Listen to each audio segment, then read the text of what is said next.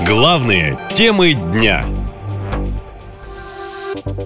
Что Вашингтон впервые даст Киеву? США объявили о новом пакете военной помощи Украине.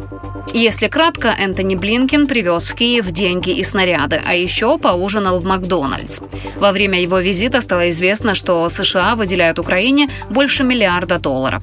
Мы продолжим стоять на стороне Украины. И сегодня мы объявляем о новой помощи на общую сумму более 1 миллиарда в рамках этих совместных усилий. Сюда входят 665 миллионов на новую военную и гражданскую помощь в сфере безопасности.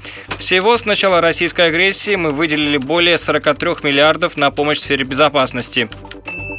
Ранее Пентагон объявил о выделении пакета помощи на 175 миллионов долларов. В него впервые войдут снаряды с объединенным ураном для танков «Абрамс». О готовности передать снаряды с объединенным ураном в марте объявила Великобритания. В ответ на это Владимир Путин заявил.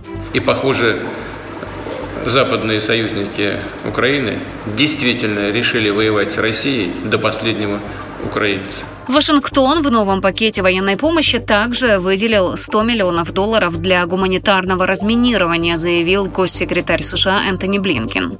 Мы отправляем нашу первую партию противоминных и бронеавтомобилей украинским пограничникам и полиции, с некоторыми из которых я смогу встретиться завтра и мы оказываем критически важную помощь в разминировании, чтобы помочь обезвредить российские мины, не взорвавшиеся боеприпасы и тому подобное. Также в новый пакет вошло оборудование для поддержки систем ПВО, дополнительные боеприпасы для систем «Хаймарс», артиллерийские снаряды, минометные системы и снаряды, также ракеты ТОВ, противотанковые комплексы «Джевелин» и более трех миллионов патронов к стрелковому оружию.